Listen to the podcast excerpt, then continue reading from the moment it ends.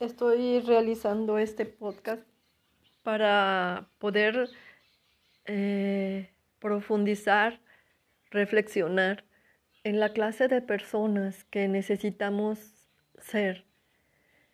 Necesitamos transformarnos en personas más generosas, que desplieguen cualidades maravillosas como el amor, la sabiduría, la compasión, la bondad y la misericordia.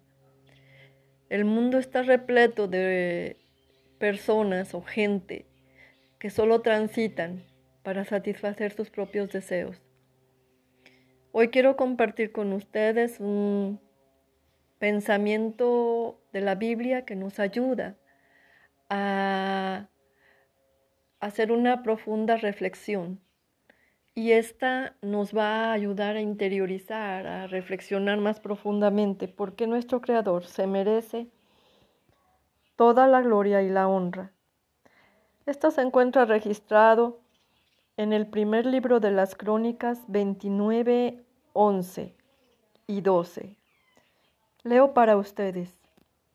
Tuyos, oh Jehová, son la grandeza, el poder, la hermosura y el esplendor y la majestad, porque todo lo que hay en los cielos y en la tierra es tuyo. Tuyo es el reino, oh Jehová. Tú te elevas a ti mismo como cabeza de todo. Las riquezas y la gloria provienen de ti. Tú lo gobiernas todo. En tus manos hay fuerza y poder, y en tus manos son capaces de engrandecer y fortalecer a todos. Así terminan estos dos versículos de la Biblia.